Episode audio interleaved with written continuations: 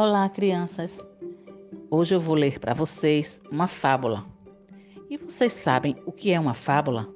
Fábulas são textos curtos em que os personagens quase sempre são animais, que pensam, agem e sentem como seres humanos.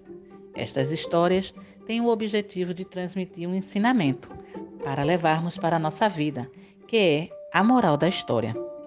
São os valores morais, no qual consiste aquilo que é certo ou errado, que baseiam o nosso comportamento diante da vida em sociedade. E nessa fábula, o valor moral em destaque é a honestidade. A abelha e a formiga.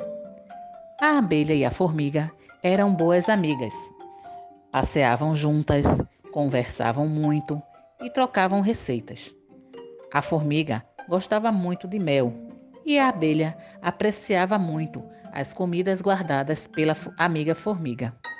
Um dia, a abelha viajou e deixou a chave da casa com a formiga. Uma semana depois, a formiga ficou com muita vontade de comer um pouco de mel. Pensou entrar na casa da abelha, mas não entrou. Achou que seria um abuso. Afinal, não tinha pedido autorização e sem autorização não faria nada. Meses depois, a formiga viajou, deixou a chave de sua casa com a amiga. No dia seguinte, a abelha sentiu fome, ficou com preguiça de preparar o almoço, entrou na casa da formiga e regalou-se. Comeu toda a comida da amiga.